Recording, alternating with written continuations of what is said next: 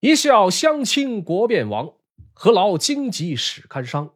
小莲玉体横陈夜，已报周师入晋阳。这是唐代诗人李商隐所作的怀古诗《北齐二首》之一。这首著名的诗作将冯小莲风华绝代的肉体与金戈铁马的战争场面两种意境截然相反的景象次第展现，语言凝练，意味深远。感谢您来到烽火赵东南的频道，这里是悠悠南北朝系列视频的第二十期，片中内容全部取材自《官修正史》，喜欢别忘了点击订阅或者关注，以防迷路。水平有限，但愿江山父老能容我。无论点赞还是转发，都是您对我的莫大支持，在此向您表示衷心的感谢。在上一集啊，咱们讲到武成帝高湛死后，他的儿子高纬开始亲政，北齐王朝从这一刻开始。也正式进入到了覆灭的倒计时。那么，冯小莲的形象因李商隐玉体横陈的描写，在后世有着诸多的猜想。有的说，因为高纬本人的特殊癖好啊，将其分享给大臣们观赏。那么，在真实的历史当中，他究竟是怎样一个人呢？占尽天时地利的北齐王朝又是怎样一步步走向灭亡的呢？别走开，且听我一一道来。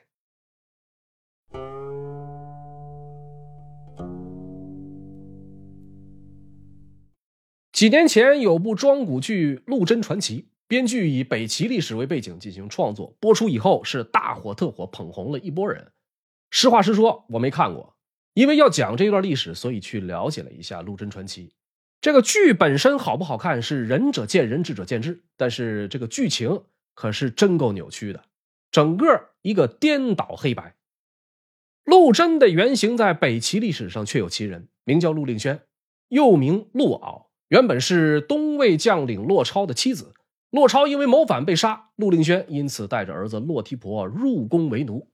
后来因缘际会，当上了高纬的乳母。高湛活着的时候啊，就封他为郡君；高纬上台以后，封他为女侍中。陆令轩自此逐渐得势，成为仅次于胡太后的后宫二号人物。从女奴一路爬升到手握实权，陆令轩这个女人很不简单。和电视里表现的截然相反的是，史书中说他奸巧多机变，曲媚百端，功业之中独善微服。高纬开始懂得了男女之事之后，逐渐喜欢上了皇后胡律师身边的一名婢女。此女出身寒微，寒微到最初啊，连姓氏都没有，只知道其名为黄花。在宫中浸淫多年的陆令轩看准这个时机，将小婢女黄花收为义女。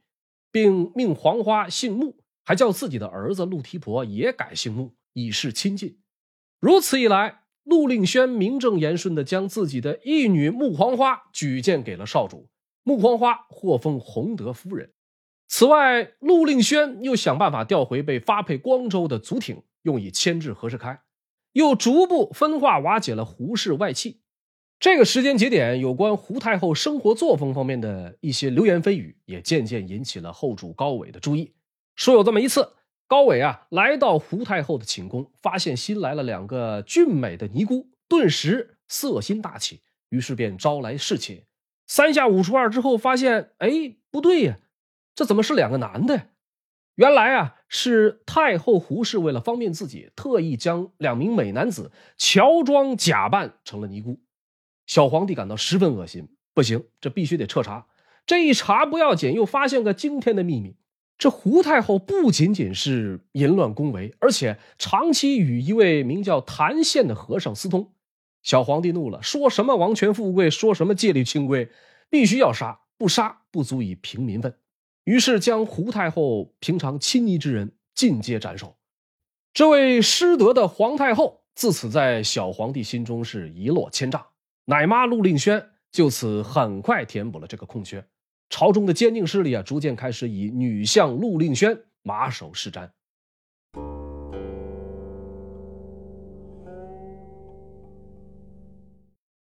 史书记载，北齐后主高纬弟少美仪容，是武成皇帝高湛的长子。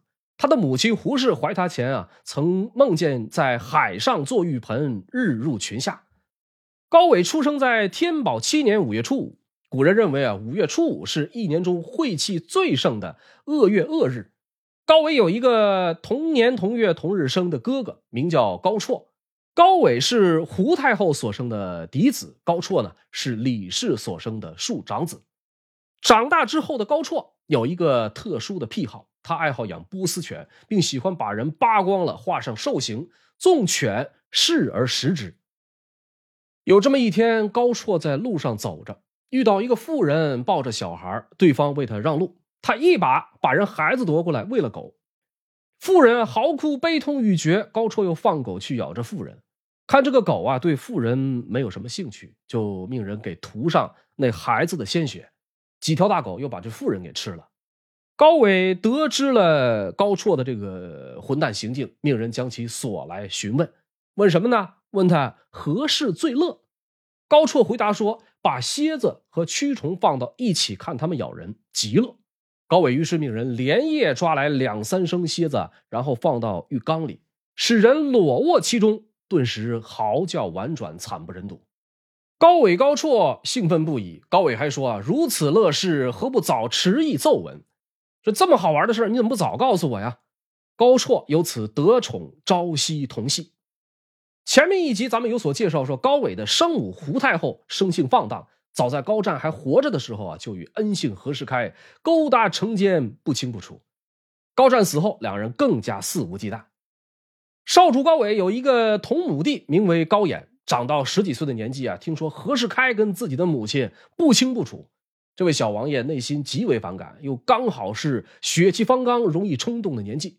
于是矫诏蒙骗当时的领军大将军舍弟夫连，把何世开抓到御史台给斩了。随后又带着三千多人把皇宫给围了，以何世开意欲谋反为说辞，并希望高伟把陆令轩也交出来。双方焦灼之际，都派出使者，打算请老将胡律光出来站队。胡律光得知高演杀了何世开，朗声大笑道：“龙子所为果然不似凡人。”随后，胡立光出面为这哥俩调停。老将军挽着高演的手，硬把他拉到高伟面前，亲自求情，说：“琅琊王年少，肠肥脑满，轻微举措，长大自不复然，愿宽其罪。”高伟亲以刀环乱敲高演便头，以示惩戒。碍于胡立光的情面，当场便放了高演，而跟随高演起事的一众党羽则全部被肢解斩杀。这一场内乱看似就这样消弭于无形，其实才刚刚开始。在之后几个月的时间里，胡太后经常把高演安置在自己的宫中，所有饮食都要自己先尝过之后才让他用，生怕一不小心高演就被人下毒。胡太后的担心并非多余，高演在风波中没有杀得了陆令轩，最终却被陆令轩反咬一口。那场风波之后没多久，陆令轩就劝说后主高伟。说人称琅琊王，聪明雄勇，当今无敌。观其根表，殆非人臣。自专杀以来，常怀恐惧，以早为计。恩信何鸿燊等人也都力主杀掉高演。高伟一时之间犹豫不决，于是把祖挺接来宫中问计。祖挺只给他举了两个历史上类似的例子，一个是周公杀管叔，一个是季友救庆父。高伟由此下定决心要诛杀高演。这年九月里的一天，高伟亲自与胡太后打招呼，说明儿一早啊，我们兄弟俩要出去打猎，会早去早回的。到了夜里四更天，高伟命人来召高演，高演迟疑未定。陆令轩在边上就说：“说兄长唤你，而何不去啊？”于是高演只好跟着去了。走到永巷，躲在暗处的刘桃枝猛地窜了出来，一把抓过高演，反剪双手。高演大叫着要求要面见兄长和太后。刘桃枝跟没听见一样，用衣袖塞住他的口，把袍子翻过来蒙住他的头，一路抱到大明宫，随即将其杀死，不脱鞋袜给裹了个席子，草草的就给埋了，时年一十四岁。早些时候，在邺北城有座白马佛塔，是当年后赵武帝石虎为得道高僧成功所建。高演想要对其进行修缮，有人找到高演说：“若动此浮屠，北城就要失去主人。”高演没当回事儿，继续修缮。破至第二集，一条长约数丈的大白蛇窜了出来，眨眼的功夫就消失不见了。数旬之后呢，高演就败亡了。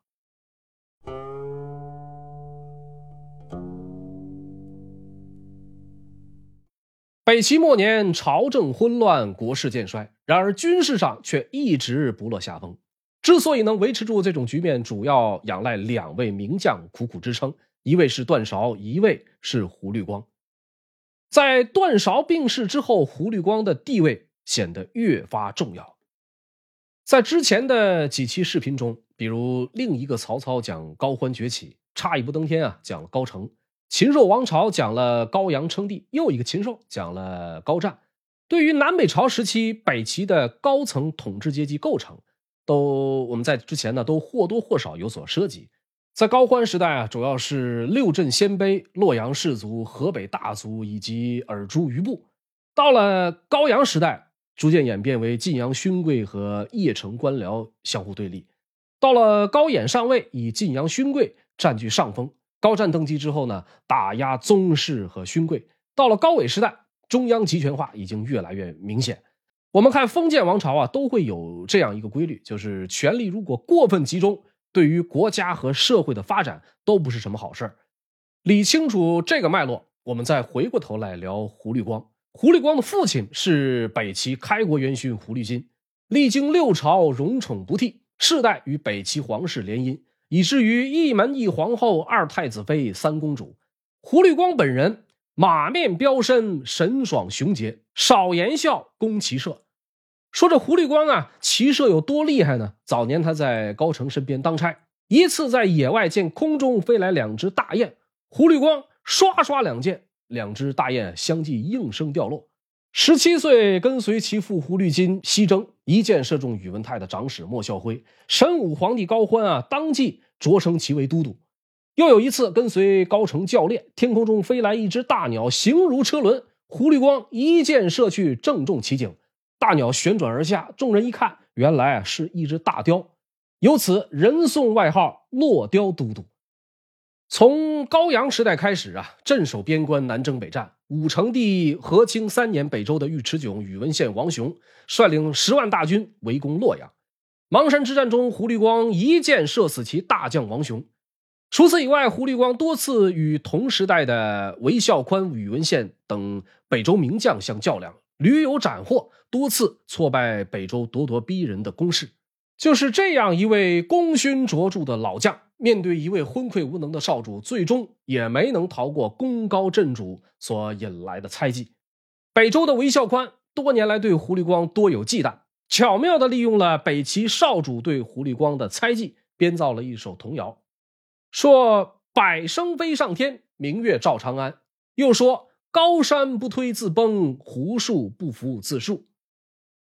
古代的计量单位啊，是十升为一斗，十斗为一壶。胡律光的字是明月，百升飞上天，明月照长安的意思就是说，胡律光将会攻破长安，然后自己称帝建国。高山不推自崩，胡树不服自树，则更显而易见的表露出高家将要分崩离析，胡律氏将会取而代之。古代人们对于这种谶语的迷信是远超我们现代人想象的。很快，在祖挺、陆令轩等恩信的推波助澜下，高纬误信谗言，下令擒杀胡律光。为了不让胡律光起疑心，祖挺出主意，先赐其宝马良驹一匹，又料定其必然入宫拜谢，然后在一个叫凉风堂的所在。由刘涛之率领三名力士，先用弓弦勒住胡律光的脖子，而后将这名五十八岁的老将残忍的杀害。据说胡律光的血啊流到地上以后啊，事后怎么清理也清理不掉。北周的宇文邕得知了胡律光的死讯，高兴的大赦天下。后来周师入邺城，追赠胡律光为上柱国崇国公。宇文邕甚至指着处死胡律光的诏书说：“此人若在，朕岂得治业？”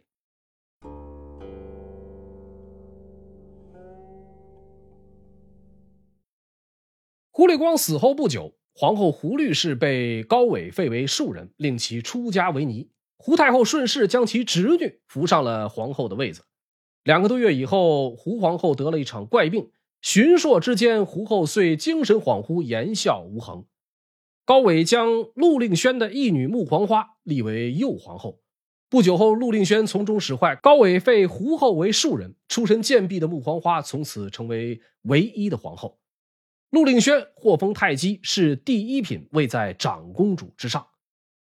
此时，整个国家的朝政被以陆令轩、穆提婆母子为首的奸佞们把控，主上昏庸，臣下无能，国家灭亡已经是早晚的事儿。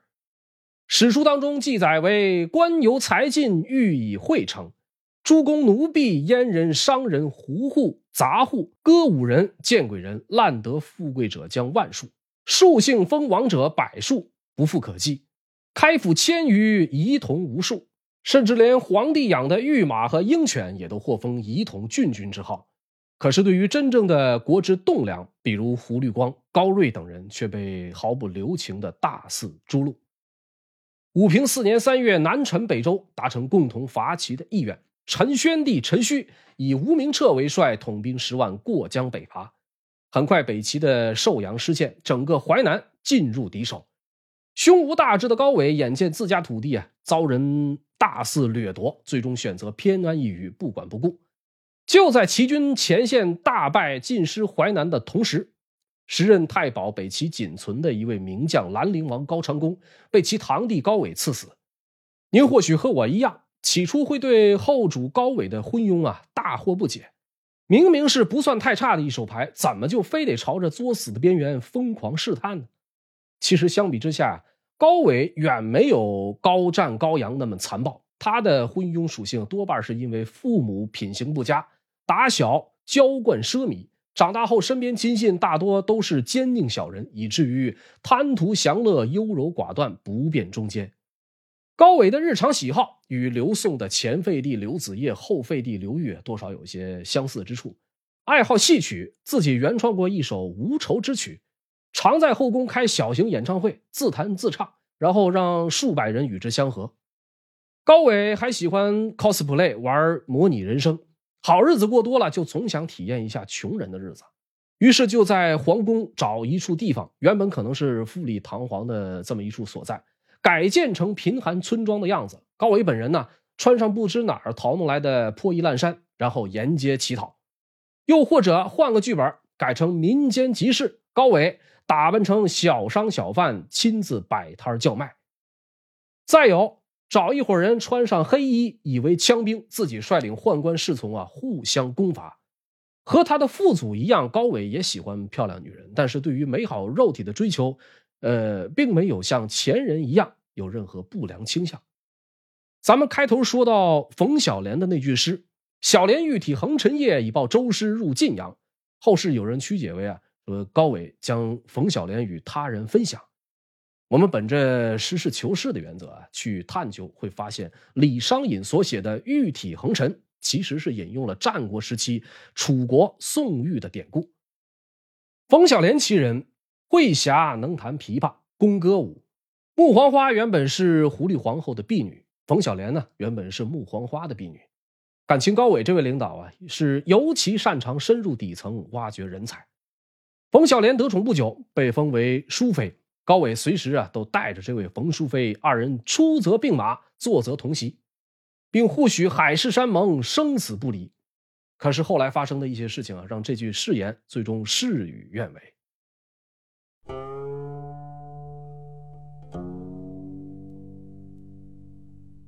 建德四年，周武帝宇文邕集结十七万兵马，以黄河以南为目标，数道并进讨伐北齐。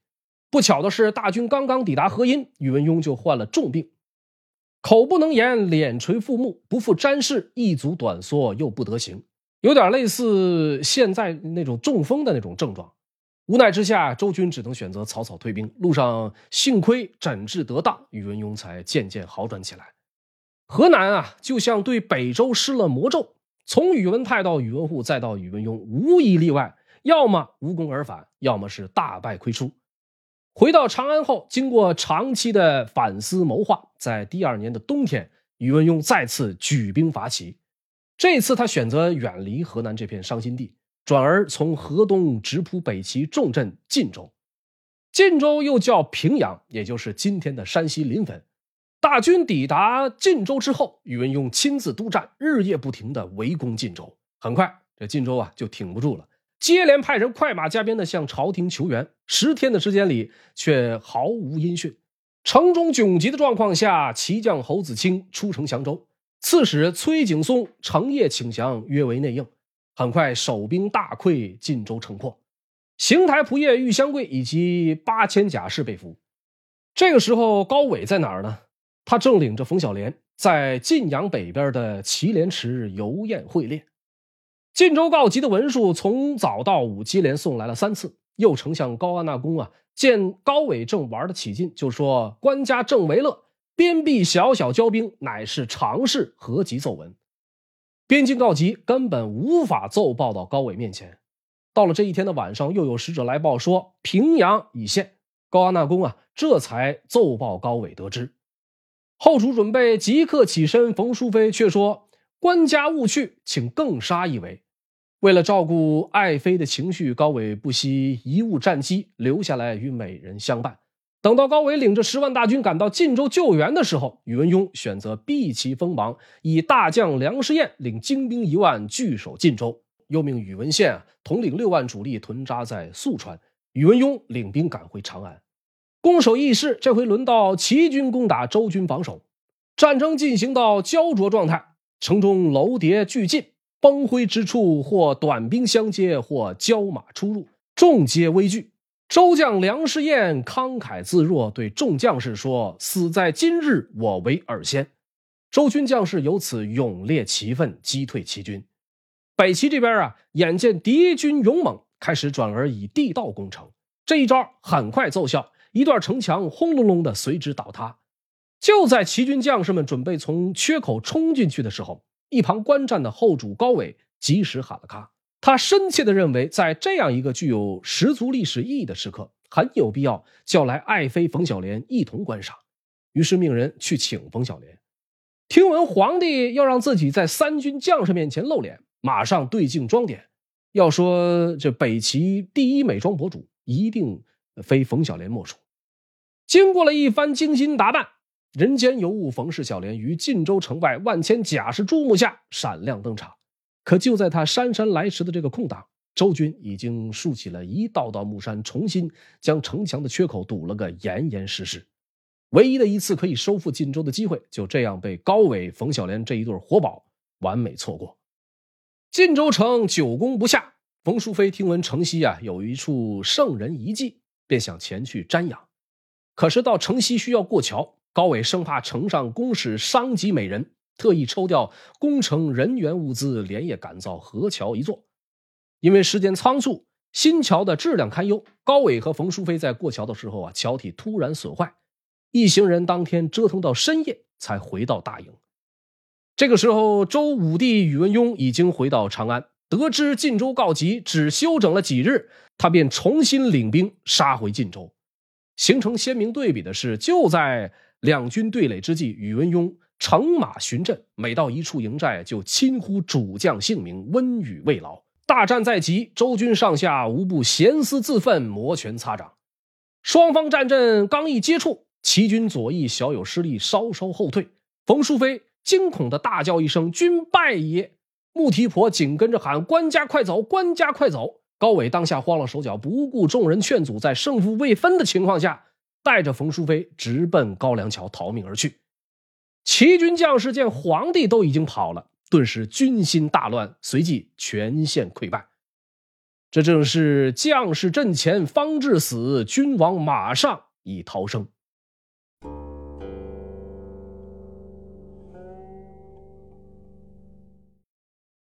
平阳之战以齐军大败告终，北齐这边唯独安德王高延宗所部全军而还。高纬带着冯淑妃跌跌撞撞，刚刚跑回了晋阳。周武帝亲率大军已经过了汾水关的战报，就送到了他的面前。后主忧惧不知所为，于是提议留安德王高延宗留守晋阳，他自己呀向北朔州去躲避。如果晋阳不守，就去投奔突厥。群臣皆以为不可，极力反对。晋阳从尔朱荣时期开始就一直是军事重镇。又历经高家几代人的苦心经营，可以说是固若金汤。只要上下一心，足可以与宇文邕周旋一番。只可惜摊上高纬这么一个熊包，从平阳一路逃回晋阳的凶险早已吓破怂人胆。别人再多苦劝都已经无济于事。很快，周军势如破竹，宇文邕的大军出现在了晋阳城外。后主高纬当即下诏，以安德王高延宗为相国、并州刺史，将守卫晋阳的重任交给了这位堂兄，并说：“并州兄自取之，我今去矣。”高延宗说：“陛下为社稷主，不可轻动。臣为陛下出死力战，必能破之。”可是高纬呀，去意已决，当夜斩五龙门而出。本来想奔着突厥逃窜，从官皆散，不得已又逃往邺城。穆提婆投降了周军，太姬陆令轩自杀身亡。晋阳方面，高延宗决意同诸将固守，众将请命说：“王不为天子，诸臣实不能为王出死力。”高延宗是文襄帝高澄第五子，幼年一直为文宣帝高阳所养。十二岁那年，高阳让他骑坐在自己的肚子上，问他想当什么王。高延宗不加思索回答：“要当冲天王。”高阳转回头问杨殷，杨殷回答：“天下无此郡名，愿使安于德。”由此便被封了个安德王。年少时的高延宗没少干缺德事曾在楼上解手，命人在下面张嘴承接，还把猪食人粪搅拌在一起，命左右分食。因为这，高演高湛活着的时候啊，没少惩罚他。随着年龄增长，兄长们一个接一个的惨遭屠戮，高延宗玩心渐收，与军中治军严明，杀敌总能身先士卒。到高纬弃晋阳北逃，高延宗一直都是坚定的主战派，因此在军中啊颇得人心。这次见众将纷纷拥护自己为主，为了凝聚力量，万不得已，高延宗在当天宣布称帝，大赦天下，改元永昌。可惜，此时的北齐早已经是大厦将倒，一木难扶。面对周军对晋阳的轮番攻势，高延宗挺身搏战，左右散亡略尽，最终城破被擒。周武帝见到以后，亲自下马握其手。高延宗低头说：“死人手，何敢劳驾至尊？”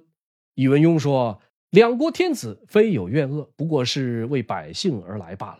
朕终不相害，不必担心。”已经逃到邺城的高纬得知周师入晋阳的消息，变得更加六神无主，几乎毫无斗志。慌乱之下，又干了件令后世耻笑的窝囊事儿。他以“忘弃者言，当有格义”为由，把皇位禅让给了年仅八岁的太子高恒。他本人像他父亲一样当起了太上皇。探查周军动向的人，把一大群乌鸦看成了周军的黑旗，将错误的信息报给了高纬。高纬再次不管三七二十一，是脚底抹油开溜。在其准备南逃投奔陈国的时候，遭到恩信高安纳公的出卖，最终被周将尉迟秦生擒活捉。后主遭擒，仁成王高阶、广宁王高孝恒在当年高欢起兵反抗尔朱氏的信都，集众四万共谋匡复，结果被宇文宪、杨坚一击击溃，俘斩三万余人。高阶、高孝恒也都先后被擒。宇文宪亲自搀扶高阶说：“仁成王何苦至此啊？”高阶回答说：“下官神武皇帝之子，兄弟十五人幸而独存，逢宗社颠覆，今日得死，无愧坟陵。”宇文宪感念高阶的慷慨坦荡，归还了他的妻子。随后又向高孝恒问及北齐亡国缘由，高孝恒自陈国难，辞泪俱下，抚养有节。宇文宪为之动容，亲为洗疮敷药，礼遇甚厚。高孝恒长叹一声，说道：“李牧书言齐氏二十八年天下，今果然矣。自神武皇帝以来，我诸父兄弟无一人至四十者，命也。四君无独见之名，宰相非柱石之计，恨不得握兵符，受抚乐，斩我心力耳。”立国二十八年的北齐王朝自此灭亡，整个中国北方再次统一。高纬这个亡国天子始终都在惦念着他的美人冯小莲，直到被押往长安面见周武帝，仍不忘请求将冯小莲赐还。宇文邕听闻后是又好气又好笑的说：“朕视天下犹如脱鸡，区区一个婆娘何足道哉？”高纬、冯小莲由此团聚。然而，就在半年之后，周武帝以阴谋反叛为由，将高氏宗族数十人全部赐死。冯小莲先被赐给宇文达，而后又被赐给李寻。李寻命他穿着粗布衣裳做苦工，最后在李母的逼迫下自杀而亡。可怜也好，可恨也罢，最后不过一捧黄土。你说是，我说非，到头来逃不过后人评说。感谢您收看本期视频，这里是《烽火照东南，悠悠南北朝》的第二十期。看完了，如果喜欢，别忘了点个赞。南北朝的故事啊，仍在继续。欲知后事如何，且听下回分解。